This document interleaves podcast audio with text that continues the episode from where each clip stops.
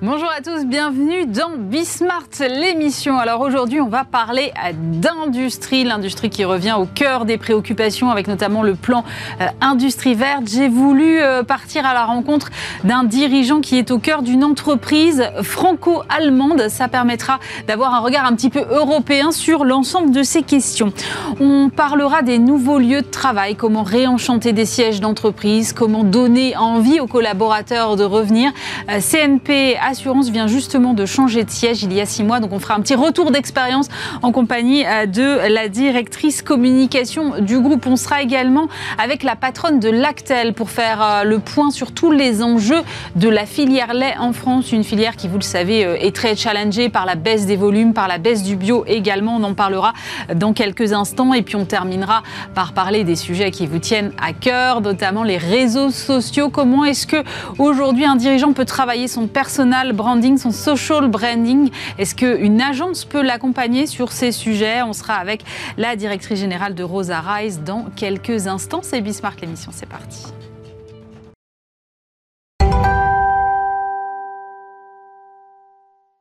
Pour commencer cette émission, je vous propose de parler d'industrie. J'ai le plaisir de recevoir Boris Lombard. Bonjour. Bonjour Aurélie Planex. Vous êtes euh, le président France de KSB. Alors KSB, c'est une entreprise allemande, 2 milliards et demi d'euros de chiffre d'affaires, quelque chose comme ça, à peu près 16 000 euh, salariés. Et on est dans le domaine des pompes et de la robinetterie industrielle. Peut-être que vous pouvez un peu préciser déjà ce que c'est que KSB, même si je viens de donner des grandes lignes. C'est une entreprise familiale allemande qui est née en 1871. On vient de fêter les, les 150 ans du groupe. Il n'y a pas si longtemps que ça. D'accord. Et, et c'est une entreprise présente mondialement, effectivement, dans les pompes et la robinetterie et les services associés avec une présence très forte en France. On est en France depuis 1951. Euh, nous disposons de quatre usines sur euh, le territoire français et de 17 ateliers de service. Donc, euh, on est quelque part aussi une entreprise française puisque nous exportons 80% de ce que nous fabriquons en France à l'étranger. 80% ouais. Ah ouais. Mais, mais c'est quoi? C'est des, des vannes industrielles? On est sur quel type de... Alors, on, on, adresse euh, divers types de marchés, le bâtiment, l'industrie, le cycle de l'eau, euh, euh, le domaine de l'énergie euh, également. Et c'est vrai qu'on est sur des vannes assez techniques. Pour vous donner un exemple très clair, dans notre usine de La Roche-Alée en Dordogne, on fabrique des vannes qui sont installées sur des méthaniers, par exemple, pour le transport du gaz naturel liquéfié à des températures cryogéniques, à moins 163 degrés. Oui, parce que quand on pense robinetterie, on pense eau, mais pas nécessairement en fait. Oui, alors essentiellement c'est de l'eau tout de même ce que l'on véhicule à la fois au travers de nos robinets industriels et, au travers de nos pompes.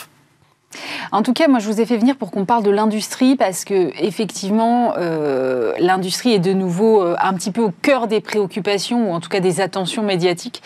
Euh, depuis le Covid, en tout cas, on parle beaucoup de réindustrialisation, de relocalisation, maintenant d'industrie verte. Est-ce qu'il était temps qu'on remette un petit peu l'industrie au centre du jeu? Je crois qu'on a gagné quelque part la bataille des esprits dans l'industrie. On en parle depuis maintenant. Euh, 2018, c'était la première euh, édition d'un événement auquel nous avons participé d'ailleurs de manière très active chez KSB, qui était l'usine extraordinaire. Bien sûr. Et qui nous a beaucoup mobilisés et qui, au travers des dernières éditions, notamment celle de Viva Fabrica à Lyon au mois de février, nous a également euh, fortement mobilisés. Donc euh, l'industrie, quelque part, est, devenue, est redevenue au centre du, du, débat en France. Et je crois que c'est euh, positif. On s'est aperçu aperçu à quel point la désindustrialisation avait été délétère pour le pays euh, et à quel point il était important de regagner euh, des parts de PIB dans l'industrie. On a une industrie qui est à peu près euh, à la moitié de ce qu'elle représente à d'Allemagne et il faut véritablement qu'on gagne cette bataille avec des opportunités aujourd'hui que nous donne à la fois la, la, la, relocalisation des chaînes de valeur et puis également la décarbonation. Vous évoquiez l'Allemagne. Euh, quelle est la vision allemande de l'industrie par rapport à la France? En Allemagne, l'industrie est, est, quelque part le bien commun. C'est quelque chose pour lequel les syndicats, le patronat, les politiques se sont tout le temps battus et ça continue encore aujourd'hui.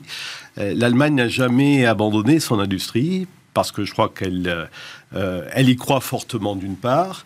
Elle voit cela comme un secteur porteur, un secteur d'avenir dans lequel les jeunes, notamment au travers de l'apprentissage qui est très développé en Allemagne, ont à cœur de, se développer. Et, donc, de ce point de vue-là, je, je, pense que l'Allemagne nous offre quelque part un exemple de ce qu'il faudrait faire en France. L'Allemagne a aussi l'avantage d'être portée par beaucoup d'entreprises familiales, c'est le cas de KSB. Et cet attachement viscéral au territoire, à l'industrie, a peut-être été euh, finalement le garde-fou qui a empêché que l'industrie allemande, à l'instar de l'industrie française, délocalise euh, massivement dans les 40 dernières années. Aujourd'hui, il faut euh, arriver à remobiliser les jeunes vers ces filières-là. Il y a eu beaucoup d'efforts faits. Vous citiez l'apprentissage en Allemagne qui a un niveau bien plus élevé qu'en France, mais néanmoins, on a fait quand même, on a franchi un gros gap, je crois, euh, en termes de contrats avec des niveaux records. il faut continuer dans cette voie-là. Qu'est-ce qu'on peut faire pour rendre cette industrie française plus attractive pour les, jeunes aujourd'hui? Je crois qu'il faut convaincre les jeunes de la nécessité pour eux de rejoindre l'industrie pour la transformer. Ils ont à cœur souvent de participer à la décarbonation, mm. de participer à, cette transformation écologique. Ils peuvent y participer de l'intérieur en quelque sorte lorsqu'ils rejoignent l'industrie. Et je crois que c'est un, des arguments forts que l'on peut euh, mettre au devant des jeunes pour les attirer dans, nos secteurs.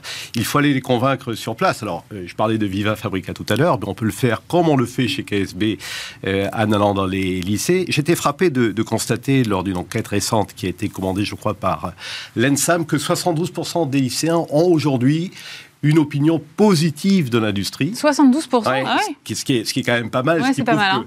Les mentalités ont évolué de manière très positive ces dernières années. Malgré tout, 42% seulement envisagent de travailler dans l'industrie, euh, ce qui prouve qu'on a encore du chemin à faire, peut-être parce qu'ils ne connaissent pas assez bien les métiers de l'industrie. Ils ont du mal à, à, se projeter dans, ces métiers-là. Donc, à nous aussi de leur faire comprendre que l'industrie, c'est un travail d'équipe, c'est un creuset formidable qui agrège des, euh, des, des, gens de, de talents différents, d'horizons différents autour de projets très concrets. Euh, et c'est une formidable euh, manière de faire carrière et de s'épanouir. Vous parliez de décarbonation et de la place que, et du rôle que peut jouer l'industrie dans la décarbonation. Comment ça se traduit, par exemple, dans une entreprise comme la vôtre, le chantier de la décarbonation? Quels sont les sujets que vous adressez? Alors nous avons une particularité et le bilan carbone euh, très récent que nous avons réalisé le, démontre, c'est que 98% de l'empreinte carbone que nous laissons est liée à l'usage de nos produits. Une pompe, ça tourne pratiquement tout le temps, pour certaines en tout cas, et ça consomme beaucoup.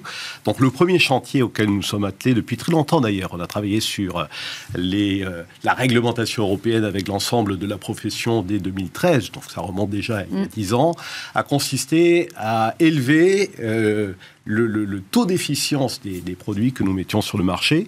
Et ce faisant, nous avons euh, réalisé collectivement à peu près 30 TWh d'économie en Europe. 30 TWh, c'est à peu près la consommation d'un pays comme l'Irlande. Donc nous avons, c'est énorme. Hein Donc nous avons énormément contribué justement à, à, l'efficience des produits, à la diminution de la consommation énergétique. Et c'est vraiment le premier levier auquel on peut avoir recours dans notre secteur pour décarboner. Et puis il y a aussi euh, ce qu'on appelle de manière un peu technique les scopes 1 et 2, mmh. c'est-à-dire la consommation énergétique euh, à l'intérieur de l'entreprise, l'empreinte carbone euh, liée à nos propres opérations. Euh, chez KSB, depuis 2018, nous achetons de l'énergie verte. Nous avons pris cette décision de l'énergie renouvelable. Euh, donc nous avons un scope 2 qui est égal à zéro. Et puis, on met en place un certain nombre de mesures de sobriété. Vous vous rappelez que le gouvernement avait demandé 10% d'économie au mois de septembre de l'année dernière, à l'approche d'un hiver que l'on craignait rigoureux et difficile. On a réalisé 20%. C'est dire qu'avec quelques mesures de, de bon sens, tout simplement abaisser la consigne de température euh, euh, dans les locaux, 19 degrés dans les bureaux, 18 degrés dans les usines, euh, en fermant aussi le, chauffage dans quelques locaux qui étaient peu utilisés.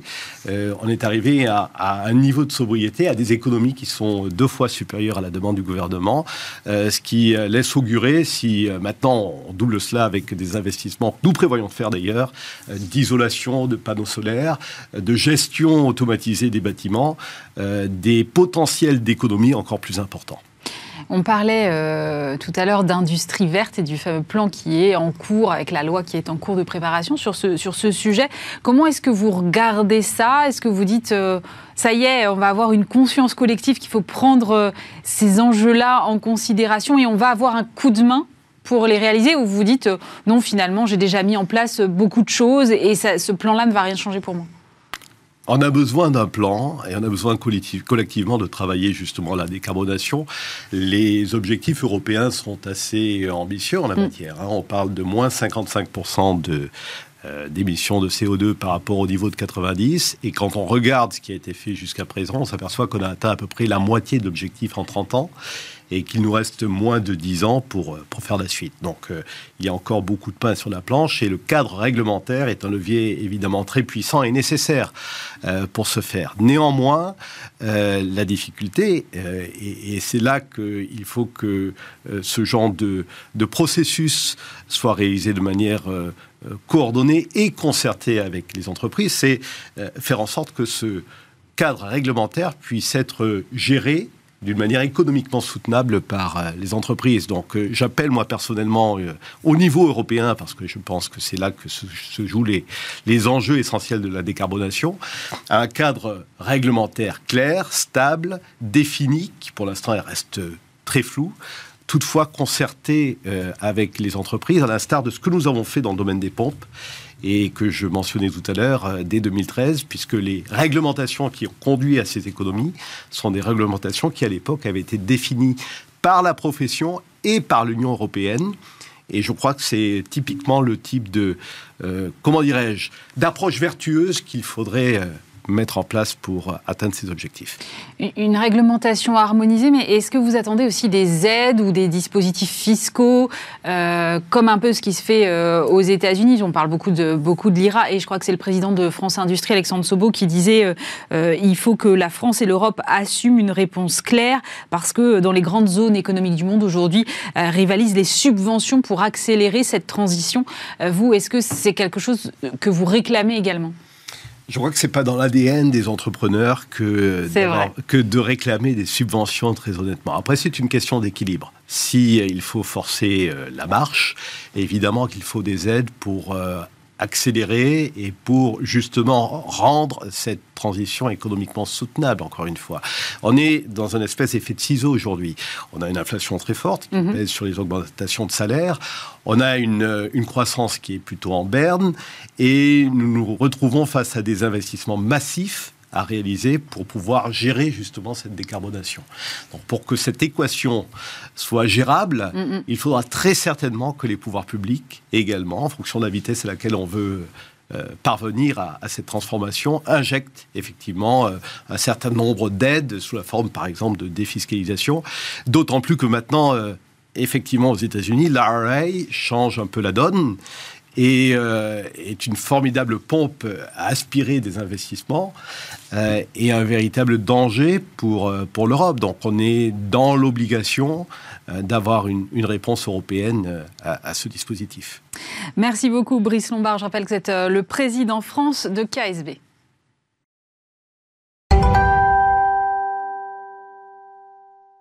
Maintenant, on va parler euh, lieu de travail et comment euh, finalement réinventer euh, ces lieux de travail. On a beaucoup parlé de tous les bouleversements liés au Covid. Aujourd'hui, eh bien, certaines entreprises ont mis en place de nouvelles pratiques, de nouveaux lieux. Comment ces lieux finalement servent-ils à recréer du lien entre les collaborateurs? On en parle avec Agathe Sanson. Bonjour. Bonjour. Vous êtes directrice dialogue partie prenante communication et mécénat groupe chez CNP, donc un assureur. Vous avez inauguré, pris vos places dans un nouveau siège. Je crois que c'était au mois de décembre, c'est ça fait. Vous avez à peu près six mois de recul. Mhm. D'abord, avant qu'on en tire un peu les enseignements, j'aimerais savoir ce qui a motivé comme ça la création d'un nouveau siège. Alors, pour être honnête, euh, c'était vraiment euh, euh, une opportunité simplement de se dire qu'en fait on avait un immeuble qui était au-dessus de la gare Montparnasse, qui avait, qui était assez, qui était déjà assez ancien, qui on devait faire des travaux, donc l'idée était de se dire qu'en fait on avait besoin aussi de rassembler toutes les équipes franciliennes, donc on avait envie de trouver un autre lieu qui permettait tout ça. Ça c'était avant le Covid. D'accord. Ah oui, c'était avant. C'était avant le Covid. Et en fait, euh, on avait déjà un jour de télétravail, mais suite au Covid, on a, eu on a fait un accord avec nos, avec nos, pour nos collaborateurs de, de, trois jours de télétravail. Et là, ça change complètement la donne. Eh oui, bien sûr. Euh, alors d'abord, on a vécu euh, quelques années avant que l'immeuble, le nouvel immeuble soit livré. On a vécu dans un, dans un immeuble qui était fait pour que tout le monde soit là, dans des bureaux fermés, avant le Covid et avant le télétravail, alors là, c'était juste l'horreur, parce qu'on pouvait passer des journées entières sans voir personne.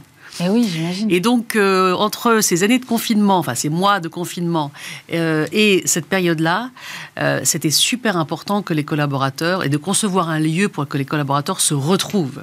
Et d'ailleurs, c'est ça qui a, on, on, en parlera tout à l'heure sur les enseignements, mais qui a le plus plu. En fait, la façon dont on a conçu euh, cet immeuble. On l'a fait vraiment de façon hyper collaborative avec, les, avec l'ensemble des, différents métiers. C'était, ça devait vraiment correspondre à un projet d'entreprise, un projet de management qui est celui de Stéphane Dédéillon, notre directeur général, qui a, dont le, le si je devais faire les choses très simples, doit vraiment donner beaucoup plus d'autonomie, beaucoup plus de responsabilité et beaucoup plus du coup de, de, de collaboratif euh, avec d'espace collaboratif pour nos collaborateurs. Donc ça change beaucoup de choses parce que qui dit euh, donner de l'autonomie et de la responsabilité au, plus près du terrain, c'est que les collaborateurs entre eux euh, vont travailler, collaborer pour trouver la solution aux problèmes qu'ils se posent au service de leurs clients, de leurs partenaires. On pense que c'est euh, vraiment euh, les collaborateurs au plus près du terrain qui ont la plupart des solutions et qui peuvent euh, des choses qui ça peut être des idées hyper pragmatiques ça peut être des idées ça peut être des grands défis qu'on a envie de se donner mais ça ça suppose des lieux différents mais c'est ça, parce que euh, ça marche, euh, ce, genre de brainstorming. On sait bien qu'en termes de créativité, on est plus efficace quand on est tous dans la même pièce et pas à distance non plus. Donc en fait, il y avait deux enjeux. Avec les trois jours de télétravail, ça suppose de définir que, quels sont les types de tâches que l'on fait chez soi et quels sont les types de tâches que l'on fait quand on se retrouve tous mm. ensemble. Parce que si c'est pour se retrouver tous ensemble et enchaîner les réunions Teams, ça sert à rien. Aussi bien rester chez soi. Mm, mm, mm. Donc nous, vraiment, l'aménagement qu'on a fait avec euh, l'agence W et la fabrique, c'était vraiment de se dire, en fait, il y a des lieux, il y a des endroits dans l'immeuble où on est là pour travailler sur son ordinateur, mais il y a surtout beaucoup d'endroits de collaboratifs, de réunions, de petits salons, de cafétérias, euh, et, pour qu'en plus les gens se puissent se retrouver, discuter. Ce côté, en plus, hyper informel, qui est hyper qui est très important. Ça, on a tous vu, je crois, pendant le Covid. On, a... on va y revenir, mais moi, j'aimerais comprendre d'abord, avant qu'on voit comment ils sont utilisés, euh, vos lieux aujourd'hui, euh, comment vous les avez construits? C'est-à-dire, vous me dites c'était collaboratif, d'accord, mais concrètement, comment. Bah, en fait, quand déjà vous vous dites. Euh, bah, c'est quand même une forme de révolution euh, d'organisation, en tout cas d'évolution du fonctionnement au, moins. Euh, à partir du moment où vous vous dites ce qui est intéressant, qu'est-ce qui, qu'est-ce qui se fait à la maison et qu'est-ce qui se fait quand on se retrouve tous ensemble, alors finalement, de quoi avez-vous besoin? Mm. Donc on a fait des ateliers, on a, fait de, on a rassemblé pratiquement euh, sur 3000 collaborateurs en France, 600 collaborateurs qui ont travaillé à des ateliers. Vous avez besoin de quoi? Qu'est-ce que vous avez envie d'améliorer? Comment vous voyez votre... qu'est-ce qui aujourd'hui fonctionne et qu'est-ce qui aujourd'hui ne fonctionne pas? Si vous devez vous projeter dans un lieu hyper chaleureux, mm. convivial, dans lequel vous allez avoir envie de venir, ça veut dire quoi? Quel type de lieu va correspondre à vos valeurs? Parce que ça, c'était un des points très très importants. Notre nouvel immeuble, il est à énergie positive. Les collaborateurs, euh, vraiment, ça a été pour eux un élément très important. Comment ils allaient vivre ce, nouvel euh, immeuble? Y compris en matière de bon fonctionnement, de bas carbone. Euh, euh, évidemment, la cantine, vous imaginez bien, elle est ultra bio, ultra circuit court. Tout ça, c'était des choses qu'ils avaient qu'ils ont demandé. Donc aussi bien sur le convivial que sur l'utilité et la, et la façon de travailler, on leur a demandé leur avis. Et à partir de là, euh, on a conçu des espaces qui, qui, permettaient de répondre le plus possible à tous ces standards. Puisqu'il y avait un maître mot euh, que euh, notre directeur général nous disait tout le temps, c'était on est en compète avec le domicile. Et bien sûr. Bien Donc en fait, vous êtes dit, si on ne répond pas à leurs envies, personne ne viendra. Exactement, il fallait leur donner envie de revenir, mm. besoin et envie de revenir. Euh, et ça, euh, c'était à partir de là, ça voulait dire plusieurs choses. Ça voulait dire des lieux très conviviaux, euh, chaleureux, beaux, parce que l'œil a sa part, comme on dit. Oui, c'est sûr. Confortable. et ça, on a vraiment poussé, je crois, les feux assez fortement, mais on considérait que c'était vraiment important. Euh, et puis, euh, on a aussi euh, fait en sorte que ce soit très facile de travailler. Donc, la digitalisation, vraiment, c'est important, ça, quand même, hein, qu'on est un groupe international. Donc, comment est-ce qu'on pouvait recréer aussi des, standards de forme de, de réunion ultra, d'une technologie extraordinaire qui permet quasiment de considérer que vous êtes en, en réunion avec vos collègues alors qu'ils sont au Brésil. D'accord. Ça, c'était vraiment des lieux, c'était vraiment un des points importants. Euh, on veut vraiment aussi intégrer beaucoup nos parties prenantes ou leurs représentants dans notre façon de travailler. Donc ça voulait dire des lieux ouverts où on pouvait euh, faire venir plein de personnes, discuter avec elles. Euh, ça c'était aussi voilà donc c'est les lieux de travail, les lieux de convivialité, les lieux aussi le plus possible tournés vers l'extérieur. C'est un peu comme ça qu'on a conçu le, projet. Vous êtes à, à quel pourcentage en termes de flex office? 0,5, ce qui était assez. Euh, ah oui. Ce qui était euh, assez. C'est-à-dire il y a euh, une demi-place par personne. Alors en fait, justement, puisqu'on parlait nouveau fonctionnement, il y a en fait, on a fait des quartiers, en fait. Hein. donc, chacune des directions, des BU, des services, on va se retrouve dans un même lieu. Donc, c'est un semi-flex quand même, hein, c'est important, mm. parce que c'est une façon quand même de se retrouver, on est toujours un peu grégaire quand même, donc de se retrouver dans, un, dans, un, dans, son, dans son espace. En revanche, il n'y a pas, de, il a pas de, de place attribuée. Euh, et ce 0,5 en place de travail fixe, on va dire, est totalement compensé par 0,5 de, de, places collaboratives, conviviales, euh, encore une fois, de petits salons, de salles de réunion, A2, A4, A1, A, A1 pour s'isoler, travailler, passer un petit coup de fil. Euh, et ça, c'était vraiment indispensable parce que ça permettait du coup d'allier à la fois le travail traditionnel, on va dire, et surtout le travail collaboratif. Et je précise un point parce que dans ces cas-là, c'est l'exemplarité euh, qui est aussi la plus importante. Parce qu'au début, quand on a dit à tout le monde plus de bureaux attribués, plus de bureaux individuels, ça a eu un petit peu de mal à passer. Ils se sont mm. dit, bon, ça voulait dire aussi que et le DG et le COMEX, c'était la même chose. Ah, le DG et le COMEX Le DG et le COMEX. On a, un, comme les autres, un quartier qui est euh, euh, là où on se retrouve, là où on travaille, mais il n'y a pas de bureau individuel. Et ça pose pas de, des, soucis en termes de confidentialité des échanges de... Non, parce qu'à partir du moment où vous avez euh, des, la possibilité de vous isoler, comme pour tous les collaborateurs, dans un endroit pour passer un coup de fil ou une salle de réunion pour recevoir quelqu'un, là, il n'y a aucun problème. Et c'est incroyable le nombre de dossiers qui se règlent euh, en trois secondes parce qu'on a, on a croisé notre collègue, euh, alors même que d'habitude on aurait fait monter une réunion, euh, l'agenda est compliqué, c'est pour dans 15 jours. Là, en, en 5 minutes, on a posé une question, on a réglé un sujet. C'est, ça rend le, le, le, le travail d'une certaine manière beaucoup plus fluide. Comment l'ont vécu vos collaborateurs? Parce qu'effectivement, c'est à la fois une révolution de travail et puis c'était aussi une révolution euh, géographique, puisque vous étiez au cœur de Paris, là vous êtes en banlieue parisienne. Mhm. Euh, comment est-ce qu'ils ont vécu tout ça? On sait très bien qu'à chaque fois qu'il y a un déménagement, en général, ça râle un peu. Comment, comment ça s'est passé? Oh bah, C'est vrai qu'au départ, euh, l'idée de partir de, Montparnasse, qui était, on était là depuis des décennies, l'idée d'avoir quelque chose qui était forcément beaucoup plus avec le flex, bon, ça passait. Euh, bah, très honnêtement, moyen. vous, moyen. c'est aussi pour ça qu'on a vraiment voulu faire en sorte que tout le process, on a mis un an et demi, hein, euh, un an et demi avant d'emménager, on les a énormément questionnés, embarqués, et prouvé qu'on allait les écouter. Ce mm. C'était pas uniquement pour, euh, pour faire de la communication interne. Hein. Donc ça, on a vraiment vu entre le, le, début des travaux collaboratifs avec eux, on va dire un an et demi, et 3-4 mois avant, même plus 5-6 mois avant d'arriver, ça y est, tout était d'une certaine manière aplani. Ils avaient collaboré, ils savaient exactement les informer de toutes les décisions qui étaient prises, euh, qui étaient bien souvent conformes à ce qu'ils souhaitaient. Pas toutes, hein, parce que j'imagine. On n'avait pas forcément la possibilité de faire tout quand même. Enfin, beaucoup d'entre elles. Euh, et alors, euh, en plus, comme, encore une fois, puisqu'on était en compète avec le domicile, il fallait que l'endroit soit beau, euh, qui soit accueillant, qui soit chaleureux. Et alors, euh, on a fait notre première semaine euh, où on les a accueillis par petits groupes. Et là, à la première minute, c'était waouh, quoi. En fait, franchement, c'est exactement ce qu'on voulait. On s'attendait pas à, ça. Et ils ont eu une vraie surprise, puisque évidemment, leur crainte, c'était la place. Est-ce que je vais avoir assez de place pour travailler Mm.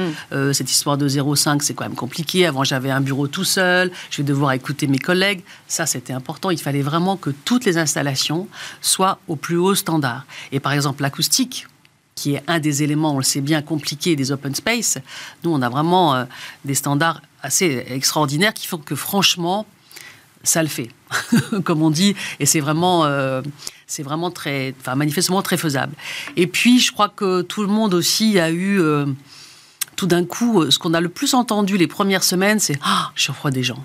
J'ai recroisé un tel, je l'avais pas vu depuis six mois. J'ai vu, oh bah tiens, tu sais pas, j'ai vu, euh, j'ai pu poser la question à X parce que je l'ai croisé euh, dans le, à la cafette. Et, et ça, c'est vrai que ce capital relationnel, c'est quand même ce qui fait hum, quelquefois aussi un peu le sel de la vie, mais aussi euh, le sel du travail. Donc, euh, entre les lieux et la- les, les différentes possibilités de se retrouver, de discuter, c'est quelque chose qui, je crois, leur a beaucoup plu. Vous parlez beaucoup d'être en compète avec le domicile, mais aujourd'hui vous êtes aussi en compète avec tous les autres Ouais. employeurs. Euh, avoir des lieux comme ça, aujourd'hui, ça devient... euh, et des accords comme celui que vous venez de décrire Mhm. sur le télétravail, ça devient indispensable? Oui, c'est vraiment. Enfin, dans une société de service comme la nôtre, euh, les talents, comme on dit, les people, c'est vraiment notre, c'est notre or noir. hein. Nous, où, les- où on garde nos, nos collaborateurs, où on les garde pas, euh, où on arrive à les attirer, où on n'arrive pas. Et s'ils sont pas chez nous, ils sont chez les autres. Donc, c'est un enjeu. Ouais. Euh, et comme tous les secteurs, évidemment, on a le sujet de la difficulté, en fait, hein, à, à retrouver, à, à trouver, à recruter, tout simplement. Euh, et donc, attirer euh, les collaborateurs, attirer les jeunes particulièrement, ça, c'était vraiment euh, aussi un, autre, un de nos enjeux. Donc, si on a, parce qu'on est, c'est vrai qu'on a quitté le cœur de Paris pour aller, mais on est à Issy-les-Moulineaux, ça va, c'est pas C'est pas trop trop loin, allez. quand même, Mais franchement, tout dépend où on habite, c'est toujours tout pareil. dépend où on habite. Alors ça, on avait fait très attention, hein, évidemment. Quand au tout départ, on avait fait la cartographie de où habitaient nos collaborateurs. Ah oui, vous l'aviez fait en amont. On l'avait fait en amont pour voir en gros quel était l'endroit de Paris qui était le plus supportable. Dans l'étude qu'on a fait, ça a augmenté en moyenne. Donc la moyenne, c'est toujours pareil, ça ne veut pas dire grand-chose, mais enfin, il faut bien, il Il faut bien avoir un il indicateur. faut bien avoir un indicateur. ça augmentait le temps de travail de, de temps de, tra- de trajet de 10 minutes, 12 minutes. Donc euh, voilà, on s'est dit c'est c'est le, le- le- c'est probablement en tout cas l'endroit le moins difficile. Mais c'est vrai que et c'est aussi pour ça qu'on avait fait les trois jours de télétravail, puisque nous on a on a beaucoup de femmes et de gens qui travaillaient très loin. Euh, donc, euh, leur permettre aux gens de, bénéficier, si j'ose dire, euh, de ces quelquefois deux heures dans la journée qui sont consacrées au temps de travail, ça vaut très très cher. Oui, bien sûr. Euh, Souvent, quand on fait de, tels chantiers, euh, on fait la corrélation avec une transformation d'entreprise. C'est à la fois un nouveau siège, c'est à la fois un nouveau mode de travail, mais c'est aussi une transformation de l'entreprise. Dans quelle mesure est-ce que ce, nouveau siège-là, il reflète la transformation de CNP aujourd'hui? La, trans, on a un projet de, développement euh, qui est euh, donc nous notre modèle c'est on est un assureur, un modèle multipartenarial donc on travaille avec de différentes typologies de partenaires en France et à l'international.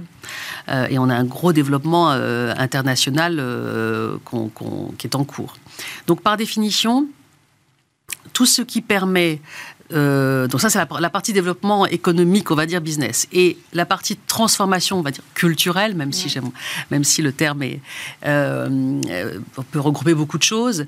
Bah, c'était justement d'amener le plus possible les collaborateurs à cette à ce, travail collaboratif, à cette interdépendance entre les métiers, à cette créativité pour trouver les meilleures solutions pour le client euh, et pour le partenaire. Et donc ça, ça suppose des espaces collaboratifs, tout simplement. Ça suppose l'envie de se retrouver, l'envie de discuter avec un, collègue, dire tiens, j'ai une idée, qu'est-ce que tu en penses? C'est tous ces sujets-là. Et puis c'est évidemment le sujet euh, de pouvoir interagir avec nos filiales à l'étranger de façon la plus fluide possible.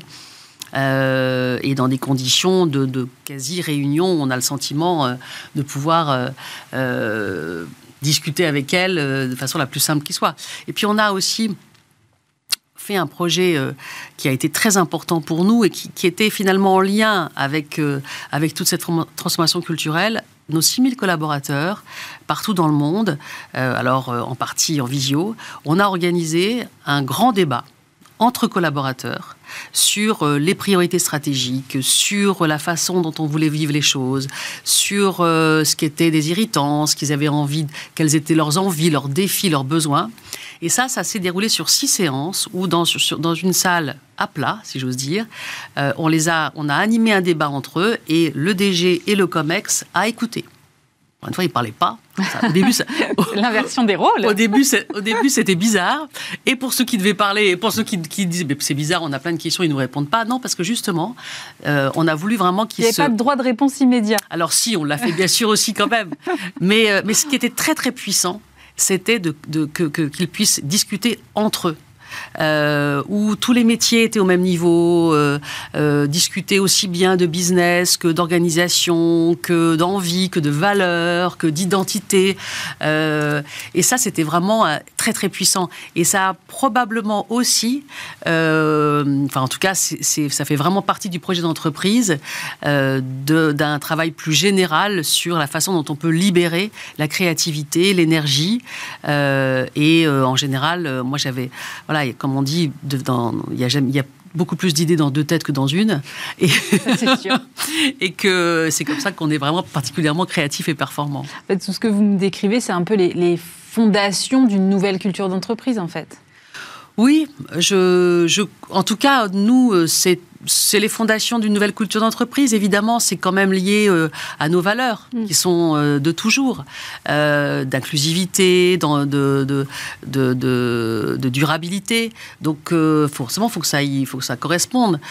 C'est à la fois une transformation, peut-être une évolution de fonctionnement, on va dire. Mais ça doit quand même correspondre à un ADN, à des valeurs très fortes, parce que c'est ça quand même qui permet de pouvoir engager les gens sur le long terme, je pense.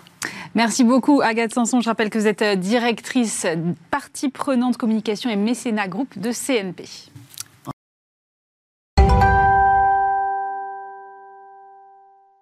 On va maintenant parler des défis de la filière lait en compagnie d'Anne-Charles Espino. Bonjour. Bonjour. Vous êtes directrice générale de Lactel. Alors, c'est une filiale de Lactalis euh, qui a publié hier en une hausse de son chiffre d'affaires de 28%, là où le bénéfice était en baisse d'à peu près 14%. Et 2022 euh, a été une année difficile, a dit le, le patron de Lactalis, Emmanuel Beignet.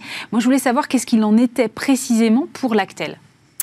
Alors Lactel, effectivement, euh, comme le groupe, je dirais, a une année un petit peu compliquée dans le sens où euh, on a été confronté à une forte inflation euh, sur les coûts de production de nos produits. Mm. Euh, deux choses essentielles à retenir sur cette inflation. La première, c'est le prix du lait payé aux producteurs, ce qu'on appelle la matière première agricole. Donc cette matière première agricole, elle a effectivement augmenté de 25% en 2022. Et puis, il y a l'ensemble des autres coûts de production que sont les matières, euh, les MPI, alors c'est un petit peu technique, les matières premières industrielles, ce sont à la fois l'énergie qui fait x2, c'est l'emballage qui fait, nous on est dans une, essentiellement vendu dans une bouteille en plastique, euh, donc euh, en, matière, ce qu'on appelle du PEHD. Donc c'est un type de résine plastique qui protège le lait. Cette matière, elle a fortement augmenté, hein, c'est plus 6%. Et puis la revalorisation des salaires, bien évidemment, de nos collaborateurs, qui font qu'effectivement l'ensemble de, ces coûts ont été assez difficiles à répercuter. Et donc l'année a été, on va dire, un petit peu compliquée. Ce qui est à noter également, c'est le marché du lait. Mais oui, j'allais vous poser la question. Effectivement, le marché du lait, je crois qu'en volume, on est en baisse, c'est ça, si j'ai bien tout compris. Alors qu'en revanche, en termes de, valeur, on est en hausse. Exactement. C'est ça. Hein. C'est exactement ça. Donc en fait, le, marché du lait, déjà, il faut savoir que le lait est un produit du quotidien des Français. Mm. Ça, c'est vraiment important. C'est un marché, euh, je dirais, qui euh, s'adresse aux Français tous les jours, par la quotidienneté, par l'usage au petit déjeuner le matin et en cuisine. Euh, ce marché, effectivement, est un marché de, de volume, puisque 75 litres de lait, c'est en moyenne ce que les Français achètent par an. Donc c'est ah, des quantités. plus d'une bouteille par semaine. Voilà, exactement. Euh, donc c'est assez significatif. Et donc ce marché, il représente 2 milliards de litres vendus en 2022. Donc c'est effectivement un chiffre assez significatif. Et pour autant, vous aviez raison de le souligner, c'est un marché qui recule de l'ordre de 3,5% en volume en 2022 et qui se valorise à plus de 4,2% de progression en chiffre d'affaires. Alors pourquoi il se valorise ce marché? Eh bien parce que l'offre se diversifie.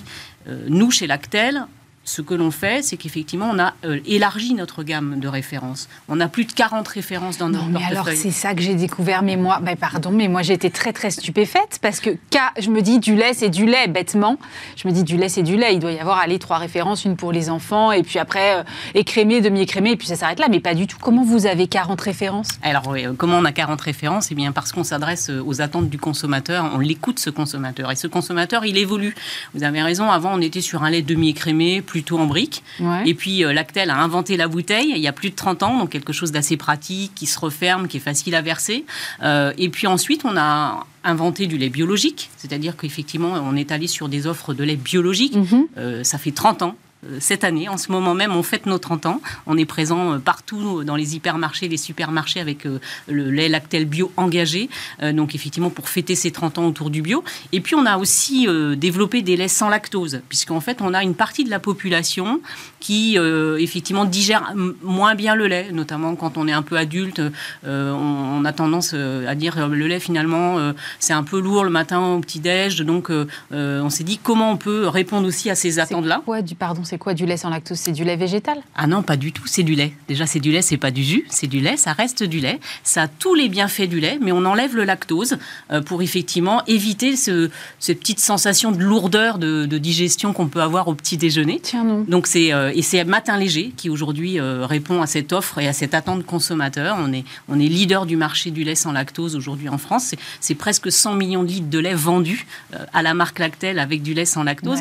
Et puis on a aussi des laits de chèvre et des laits de brebis parce que des fois on veut varier les plaisirs et puis on veut changer effectivement euh, de goût et on veut aussi ou, travailler en cuisine parce que c'est très intéressant de travailler notamment avec le lait de chèvre en mm. cuisine euh, ou le lait de brebis pour faire des, yaourts notamment. Donc on, on a effectivement travaillé l'offre et vraiment valorisé ce marché avec une gamme très large euh, de produits euh, qui correspond vraiment à toutes les attentes des consommateurs. Et on a également des laits euh, aromatisés pour, on va dire, les, jeunes ados ou les adultes avec des cafés lattés, par exemple, qui sont aussi en longue conservation. Donc, pas besoin de le mettre au frigo, on peut le mettre dans le sac, l'emporter avec soi, soit au travail, soit à l'école, donc sans, problème. Vous parliez de, l'augmentation des prix que j'imagine vous avez dû donc répercuter en, partie quand vous avez été face à cette augmentation des coûts. Quelles sont les solutions que vous pouvez proposer au consommateur qui, lui, se trouve aussi dans une phase de baisse de pouvoir d'achat alors vous avez raison, nous aujourd'hui euh, on vend du lait, on est, on est en, lien assez étroit avec euh, le producteur, puisqu'on c'est un, un, des produits les moins transformés, le lait mmh. UHT. Euh, et ce lait, comme je vous le disais, il a augmenté auprès des producteurs de l'ordre de 85 euros des 1000 litres, soit 8,5 centimes sur un litre de lait. Donc c'est pas, c'est effectivement assez significatif en 2022. et donc nous aujourd'hui, ce qu'on fait, c'est qu'on s'adresse aux familles. Lactel, c'est une marque familiale qui vraiment s'adresse aux familles avec des enfants. Donc on est le, on est le lait de, tous les consommateurs. Et donc, pour continuer à accompagner le consommateur, eh bien, on va euh, continuer à l'accompagner à travers des, offres promotionnelles dans les hypermarchés, dans les supermarchés, mais aussi en drive, puisqu'aujourd'hui, c'est un mode de consommation qui est assez développé sur le lait UHT. Euh, donc on va aller effectivement travailler le drive euh, également avec des offres promo. Donc, les offres promotionnelles, bah, c'est des, des offres euh, par 8 euh, des packs de 8 litres, des packs de 10 litres, et on va euh, donc avoir une réduction de prix quand on va acheter ces formats un petit peu plus importants en magasin. Et puis comme je vous le disais tout à l'heure, on fête nos 30 ans, 30 ans du bio, donc on a, là en ce moment, eh bien, on va faire des offres par 8 litres de lait bio, où on va effectivement par exemple faire un pack acheté, le deuxième à moitié prix, pour justement aussi les familles, les gros consommateurs de lait qui vont trouver, je la bonne affaire en magasin avec ces offres commerciales. Parler du bio, c'est un, là aussi c'est un marché qui est difficile difficile en ce moment. On a beaucoup parlé de la, baisse des ventes du bio et notamment le fait que certains volumes de lait bio étaient vendus en lait classique faute de débouchés. Euh, comment vous regardez ça? Est-ce que c'est des choses que vous constatez aussi, j'imagine, de votre côté? Effectivement, le, lait euh, n'échappe pas à cette tendance du recul de consommation des produits biologiques sur l'alimentaire en général. Donc on est confronté à cette baisse de volume si on doit retenir un chiffre, c'est de l'ordre de moins 10% euh, c'est pas négligeable. Ah non, c'est très significatif, vous avez raison de le souligner. Donc nous, aujourd'hui, on, a toujours cru dans le bio, 30 ans dans le bio, donc je dirais il y a 30 ans, on a du mal à se reprojeter dans, l'offre alimentaire bio, mais elle était finalement assez faible, cette offre alimentaire en bio. Donc nous, on y a toujours cru, on a toujours accompagné nos producteurs. On a fait le choix euh, en 2019 de travailler même un, un cahier des charges un petit peu supérieur au label AB, en travaillant trois axes que sont l'alimentation verte, donc c'est-à-dire qu'on va travailler l'alimentation des animaux pour effectivement euh, favoriser euh, principalement l'herbage, qui est donc euh, vraiment le, l'accessibilité à, une alimentation la plus, la plus simple et la plus saine. Ensuite, on a, on a travaillé sur le bien-être animal. Alors comment on fait ça concrètement? C'est-à-dire que Lactel s'engage à mettre à disposition des producteurs des formations avec des cabinets vétérinaires. Donc on finance en fait les formations. Et puis, bien, je dirais, les, les producteurs de lait sont, sont libres de, de venir ou pas euh, suivre cette formation pour travailler notamment sur des médecines alternatives. Par exemple, euh, on sait qu'aujourd'hui, euh, dans la, filière agricole biologique, on, essaye de, de, ne pas mettre d'antibiotiques. Mm. Comment on fait pour soigner les animaux et en prendre soin? Donc c'était effectivement l'idée de ces formations. Et puis, la troisième dimension, c'est la biodiversité, par exemple. Donc nous, on est, on est vraiment positionné sur euh, l'Actel Bio engagé pour la diversité, euh, la biodiversité. Et la biodiversité, c'est quoi concrètement? Eh bien, c'est notamment planter des haies. Alors, c'est-à-dire qu'avec les producteurs, on va euh, financer des plantations de haies. Et ça, les plantations de haies, ça a plein de vertus, en fait. Déjà, ça protège les animaux. C'est-à-dire que ben, quand il fait froid, qu'il y a du vent, qu'il y a de la mm-hmm. pluie, vrai. Euh, les vaches, euh, si vous faites attention dans les campagnes, quand, quand vous vous baladez, elles vont s'abriter assez simplement derrière ces haies qui sont plantées. Donc ça, c'est important. Et il faut dire qu'aujourd'hui, on a eu tendance quand même un peu à déboiser nos campagnes. Donc ça, c'est, une, une, une vocation qu'on a qui est, assez intéressante. Ensuite, eh bien, ces petites haies qu'on met euh, dans les campagnes, elles viennent abriter notamment les oiseaux. Ça fait des petits nichoirs pour les oiseaux. Et puis, ça fait aussi euh, des, refuges pour les insectes. Donc, on a décidé de, effectivement de, travailler là-dessus. Aujourd'hui, euh, c'est 40 000 arbres qui ont été plantés. Donc, c'est loin d'être négligeable. Et donc, c'est sur la base du volontariat. Donc, les producteurs se portent volontaires. Ils nous, ils nous proposent un plan de plantation et nous, on finance ces plantations. Et puis là, on a décidé pour l'avenir de s'associer à l'Association nationale d'agroforesterie pour effectivement euh, aller un petit peu plus loin, parce que planter, c'est bien. Mais des fois, ça marche pas. on, peut avoir essayé, on peut avoir essayé soi-même et finalement, euh, on n'a pas réussi. Donc, euh, il faut avoir quelques conseils en fait pour travailler les essences, avoir des conseils pour effectivement entretenir ces arbres, pour qu'ils soient effectivement durables et qu'ils s'inscrivent dans le temps. Donc, c'est effectivement tout ce que l'on fait nous pour la filière. Donc, on y croit, on y a toujours cru. Donc, c'est un passage aujourd'hui, je pense que le, notamment sur le lait, il y a deux éléments. Il y a un élément structurel et un élément conjoncturel. L'élément structurel de recul sur le marché du lait, c'est que l'offre s'est diversifiée. C'est-à-dire qu'à côté, entre le lait demi-écrémé qu'on évoquait tout à l'heure et le lait biologique, sont arrivées des offres un peu entre deux, je dirais, qui sont soit sans OGM, par exemple. Mm. Euh, donc, c'est-à-dire c'est une promesse qui n'est pas bio, mais qui est un petit peu supérieure à un lait conventionnel et qui trouve finalement un consommateur euh, qui adhère à cette offre et qui est un petit peu moins cher. Et puis là, je dirais, à court terme, d'un point de vue conjoncturel, ce marché du lait bio, ben, comme tous les autres marchés alimentaires, il est un petit peu confronté au problème de l'inflation et le consommateur fait quelques arbitrages. Donc, je pense que ça n'est pas durable. On va retrouver une dynamique, mais ça prendra un petit peu de temps. Donc, euh, nous, Lactel, en tous les cas, on y croit et on s'en pour soutenir cette filière. Vous parliez euh, en début d'interview euh, des coûts industriels euh, de votre production et notamment l'emballage. On sait aujourd'hui que, comme tous les industriels, vous êtes forcément confrontés à des problématiques RSE et de, et de transformation et d'emballage plus durable. Comment est-ce que vous travaillez ces questions chez Lactel?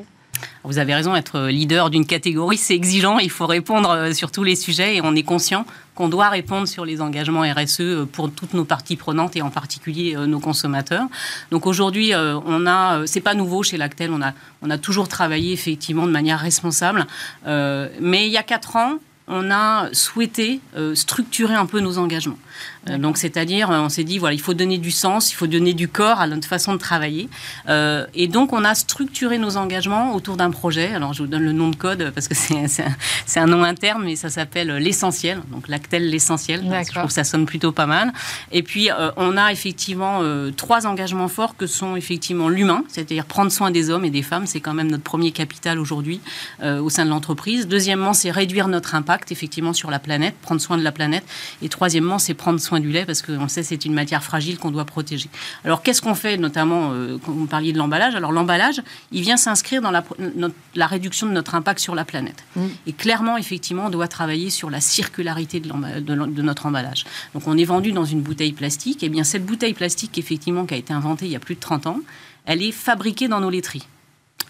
Pas anodin, c'est-à-dire que dès le départ, on a pensé à ne pas transporter du vide parce que ce serait dramatique de mettre beaucoup de camions sur la route avec des emballages vides, on viendrait remplir euh, avec un petit robinet de lait. Donc on a fait le choix de fabriquer nos bouteilles effectivement dans nos laiteries. Donc on a deux ateliers, un atelier de fabrication de bouteilles et un atelier de conditionnement du lait. Et puis on a travaillé régulièrement cet emballage, c'est-à-dire qu'on l'a optimisé, on a réduit son poids. On a réduit son poids depuis sa création de l'ordre presque de 10%. D'accord. 10% en moins de plastique dans la bouteille. Pour vous donner un chiffre, c'est 23 millions de bouteilles en moins par an mises sur le marché. Donc c'est quand même pas neutre. Donc c'est des, des, petits pas, mais des petits pas qui sont très importants pour la planète. Et puis vous savez, le lait, c'est souvent vendu euh, en regroupement par film de, de, de, Ouais. avec un film plastique de 6 bouteilles, 8 bouteilles, comme je vous disais tout Mm. à l'heure sur la promotion. Eh bien, ce film plastique, on a été la première marque en 2016 à intégrer de la matière recyclée dedans, à concurrence de 20% de matière recyclée dans le film plastique. Et aujourd'hui, en 2023, on est très fiers parce qu'on a bien progressé. Nous sommes à 50% de matériaux recyclés, effectivement, dans ce film plastique. Donc c'était vraiment un travail de, qui continue chez nous d'optimisation de l'emballage. Et puis il y a quelque chose qui est important, c'est la fin de vie de cet emballage. Une fois qu'on a vidé notre bouteille, Hmm. qu'est-ce qu'on fait de cette, bou- cette bouteille de lait? Là, la balle est dans le camp du consommateur, Exactement. dire. Et du consommateur citoyen. Ce Ouais. consommateur citoyen, il doit effectivement mettre cette bouteille euh, dans le bac jaune. Parce qu'en fait, cette bouteille de lait, elle est 100% recyclable. On la fabrique dans nos laiteries et elle est 100% recyclable. Dès le départ, on a voulu que cet emballage soit 100% recyclable. Donc il faut absolument la mettre dans le bac jaune. Alors pour ça, on a une opération qui s'appelle, un petit jeu de mots, recycler D'accord. Recycler LAIT, mais recycler ses bouteilles. Quoi. Ce serait bien que tu y penses et que tu mettes ta bouteille dans, dans- dans- dans le bac jaune. Alors, je vous en ai amené une, je la montre euh, effectivement Ouais, à, nos, à nos téléspectateurs. hein. Donc on a effectivement, euh, vous me parliez tout à l'heure du demi-crémé et crémé entier. Donc vous voyez, mon bouchon, il est jaune. Ouais, En fait, d'habitude, il est bleu, rouge ou vert. c'est ça. Et là, on a mis un bouchon jaune pour interpeller un peu notre consommateur. Pourquoi un bouchon jaune? Eh bien, tout simplement parce que c'est la couleur du bac jaune. Et donc, on a une petite opération ici, bien évidemment, c'est expliqué sur l'étiquette. Et on explique l'importance euh, pour nous, euh, en tant que fabricants, et on compte sur nos consommateurs pour qu'effectivement ils soient responsables et qu'ils nous mettent la bouteille dans le bac jaune pour collecter cette matière et la recycler. Et pourquoi c'est important de la recycler? Parce qu'effectivement, nous, aujourd'hui, on, est, euh, on, on travaille depuis deux ans avec notre partenaire euh, qui s'appelle Ineos, qui est notre fournisseur de, de plastique. Et euh, on travaille sur ce qu'on appelle un plastique recyclé. Je vous parlais tout à l'heure où euh, je, sais, je suis en mesure aujourd'hui de réinjecter de la matière recyclée dans mon film plastique. Mm. Et demain, je veux pouvoir en injecter dans ma bouteille parce que ce sera effectivement euh, intéressant de pouvoir travailler non pas avec de la matière vierge, mais avec de la matière recyclée. Et donc, euh, en 2021, on a fait un premier test. On a fabriqué 140 000 bouteilles avec du plastique recyclé. C'est tout petit à l'échelle de ce que l'on fabrique. Euh, mais par contre, là, cette année, on va être en capacité d'en mettre sur le marché 7 millions de bouteilles déjà. Donc c'est vraiment important qu'on puisse récupérer cette matière Mm. donc dans ce bac jaune qui ensuite va aller au centre de tri et qu'on va pouvoir récupérer, recycler et dans laquelle on va pouvoir reconditionner du lait demain. Donc voilà effectivement le type de- de- de- d'action que Lactel mène pour effectivement euh, réduire son impact, en particulier sur les- emballages et pour protéger la planète. Merci beaucoup Anne-Charles Espino. Je rappelle que vous êtes euh, directrice générale de Lactel.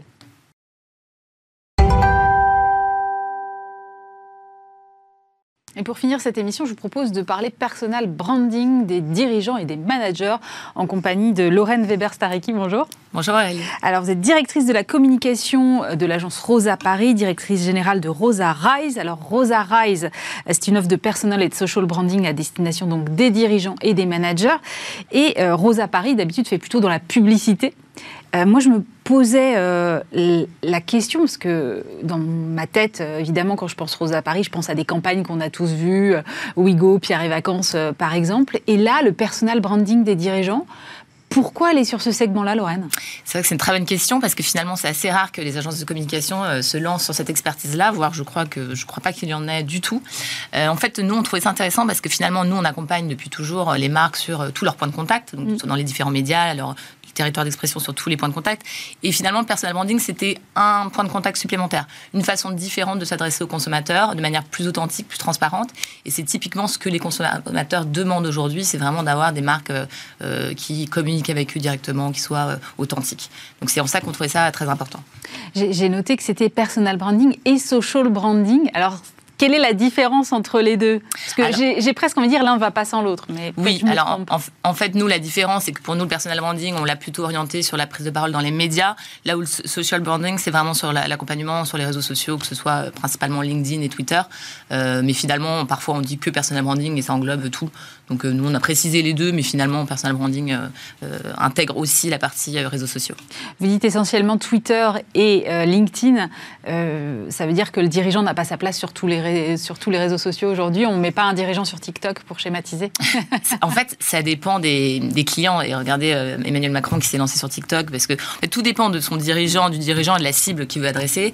C'est vrai que LinkedIn aujourd'hui est le réseau social de prédilection des dirigeants parce que c'est le réseau où il y a le, le plus fort taux de conversion. Donc ça, mm. c'est au niveau business, c'est hyper intéressant. Et c'est le réseau aussi où il y a le, le taux d'incitation à, l'achat le plus, plus fort. Donc LinkedIn est vraiment hyper performant. Après, pour d'autres secteurs comme la mode ou, ou d'autres secteurs d'activité, Instagram peut être très pertinent. Hein. Je pense à la fondatrice de Respire, Justine Hutto, qui euh, s'est fait connaître sur LinkedIn, mais très vite a pris euh, le relais avec Instagram et a permis vraiment de développer sa communauté.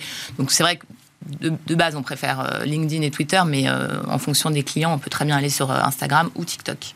Comment vous les accompagnez, ces dirigeants? Parce que, évidemment, moi, je reçois beaucoup de directeurs de la communication qui me parlent des prises de parole de leurs dirigeants et qui me disent à quel point ils sont authentiques, ils écrivent eux-mêmes leur tribune sur LinkedIn. Je me dis, si on met une agence de communication dans la boucle qui fait filtre, on perd cette authenticité. Donc, comment est-ce que vous répondez à ça?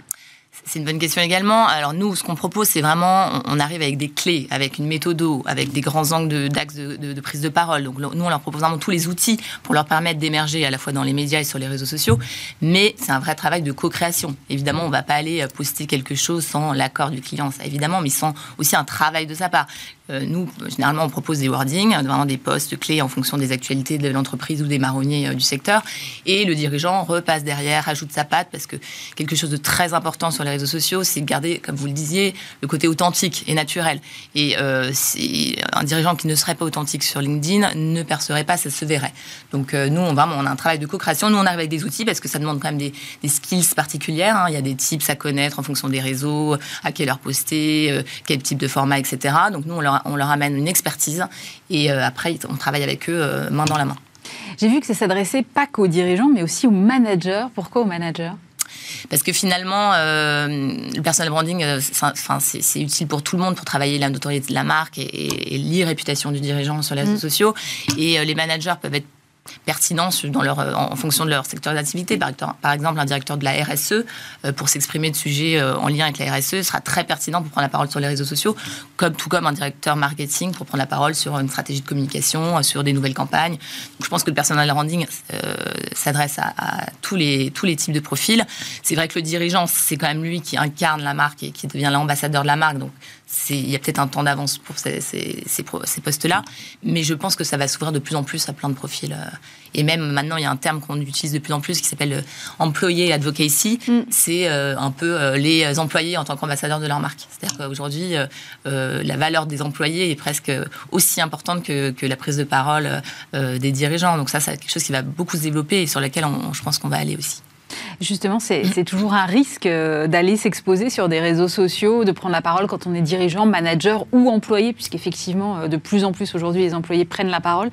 Euh, comment est-ce qu'on cadre ça? Comment on fait en sorte que le discours de marque n'échappe pas et de ne pas se prendre un, retour de bâton qui peut être parfois très très violent? Tout à fait. Ben, on, a tous, on a tous dans la tête des exemples de, bad buzz de dirigeants qui ont pris la mm. parole sur des sujets super polémiques et qui ont vraiment créé une déferlante de, de haine sur les réseaux sociaux. Donc, on a tous ça en tête. Euh, mais à contrario, moi, j'ai un exemple euh, de Michel-Édouard Leclerc, par exemple, qui, lui, est vraiment un peu le pape du personal branding en France, qui mm. s'est toujours exprimé euh, dans les médias, sur ses réseaux sociaux et même via son blog personnel. Lui, avec comme thématique de prédilection la défense du pouvoir d'achat. Mm. Lui, typiquement, il va faire des postes engagés, des, des, postes parfois polémiques, mais parce que c'est dans son ADN, c'est dans l'ADN de sa marque. Euh, donc ça ne choquera personne et c'est même ce que les consommateurs euh, demandent. Donc là, ça fonctionne très bien. Mais c'est vrai que ça ne peut pas, euh, tous les dirigeants ne peuvent pas se positionner sur des sujets pour la gratter, on va dire. Gratter. Et d'ailleurs, c'est pas une obligation parce qu'on peut très bien rester très corporate sans être dans des sujets polémiques et percer et être efficace sur LinkedIn. Donc en tout cas, ce qu'on peut dire, c'est qu'il y a quand même des sujets qu'on va éviter. Je pense à la politique, à la religion, qui sont voilà des, des qu'il faut euh, éviter d'aborder euh, aussi bien dans les médias que sur les réseaux sociaux. Les euh, dirigeants qui viennent vous voir aujourd'hui viennent avec quelles problématiques? Plusieurs problématiques. En fait, on définit vraiment des objectifs business au début de, de relation avec les clients. Donc, ça peut être des objectifs de notoriété, euh, des objectifs de marque employeur, parce que c'est vrai que LinkedIn est, un, est euh, aussi un outil, euh, un, réseau hyper pratique pour la marque employeur, parce qu'aujourd'hui, quand un, un, candidat veut se renseigner sur une entreprise avant de postuler, mm. son premier réflexe, ça va être de googliser l'entreprise et de regarder qu'est-ce que raconte le dirigeant. Donc, c'est vrai que pouvoir maîtriser cette parole-là, c'est un plus. donc, ça peut être, voilà, marque employeur, euh, notoriété, ça peut être aussi le résultat business. Hein, ce que je disais en début d'émission, euh, c'est euh, la plateforme avec le, le, meilleur taux de conversion. Donc ça, ça montre aussi qu'il y a des vrais enjeux business. C'est un truc qu'on n'entend pas, qu'on n'entend pas beaucoup, je trouve. effectivement, le, réseau social comme levier business, comme levier business en fait. Tout à fait. Et surtout que les gens pensent souvent que c'est à tort que c'est Facebook ou Instagram. Bah, plus maintenant. C'est LinkedIn. Est-ce que finalement le dirigeant ou le manager va demain devenir un influenceur comme un autre, Lorraine? Tout à fait, alors pas tous, mais il y en a certains qui le sont déjà. Hein. On parlait de Michel-Édouard Leclerc, euh, Elon Musk, il y a quand même plein de dirigeants. Steve Jobs, euh, un peu avant, il y a énormément de dirigeants qui sont devenus des influenceurs. Euh, maintenant, il y aura toutes sortes de profils. Je pense qu'il y a des dirigeants qui, qui, qui, n'ont pas la personnalité non plus pour devenir des influenceurs et pas le temps, parce que ça prend énormément de temps. Mm. mais en tout cas, ils auront un rôle d'ambassadeur de leur marque et, de pour transmettre les valeurs, parce qu'une fois de plus, c'est quelque chose que les consommateurs réclament aujourd'hui. Donc, je, pense que ça va ne faire qu'exploser. D'ailleurs, c'est une activité qui existe depuis très longtemps aux États-Unis. Nous, on est un peu en retard en, France. Ça commence à, faire son chemin, mm. mais, euh, mais on s'y est mis un peu plus tard que les États-Unis pour les dirigeants qui nous regardent ou les managers et qui ont envie de, se lancer, s'ils ne l'ont pas encore fait, quels seraient vos, conseils, euh, les choses à faire et les choses à surtout pas faire? Alors surtout, ne, pas hésiter à, se lancer justement, parce que souvent il y a de très bonnes, qui sont en fait de très mauvaises excuses, mais je n'ai rien à dire, mais je n'ai pas le temps, mais euh, euh, j'ai peur du jugement des autres. En fait, on se rend compte qu'une fois qu'on a fait la première réunion, on, casse tous ces, ces craintes-là. donc ne pas hésiter de se rapprocher de professionnels qui vont justement les aiguiller, les aider, et puis aussi avoir un regard extérieur sur leur business, ça peut être mm. utile. Euh, et puis après, les erreurs à éviter, euh, euh, c'est des petits tips LinkedIn. Hein. je ne vais pas tous les dévoiler, sinon je, je vais perdre des clients, mais euh, ne pas poster plus que plus de trois fois par semaine parce qu'un un post en chasse un autre. Euh, bien travailler l'accroche de son post LinkedIn parce que finalement, euh, sur LinkedIn, 8 utilisateurs sur 10 ne vont lire que les deux premières phrases. Donc, on a intérêt à bien travailler ces mm. deux premières phrases pour donner envie de lire la, la totalité du contenu. ne pas mettre de lien vers l'extérieur parce que l'algorithme LinkedIn n'aime pas. Voilà, des petits conseils comme ça. Et je leur dirais surtout de m'appeler. Merci Lorraine, le message est passé, je crois. Lorraine Weber-Stariki, directrice directrice de la communication de Rosa Paris et directrice générale de Rosa Rise. C'est la fin de cette émission. Merci de nous avoir suivis. Alors la semaine prochaine, Bismart l'émission euh, prend quelques congés. Du coup, vous aurez le plaisir de retrouver des best-of de Stéphane Soumier euh, toute la semaine et euh, une rediffusion également des meilleurs moments pour vendredi. D'ici là, n'hésitez pas à nous retrouver sur bismart.fr en replay ou sur toutes vos plateformes de podcast. Et bien sûr, on vient d'en parler sur tous les réseaux sociaux. À très vite sur Bismart.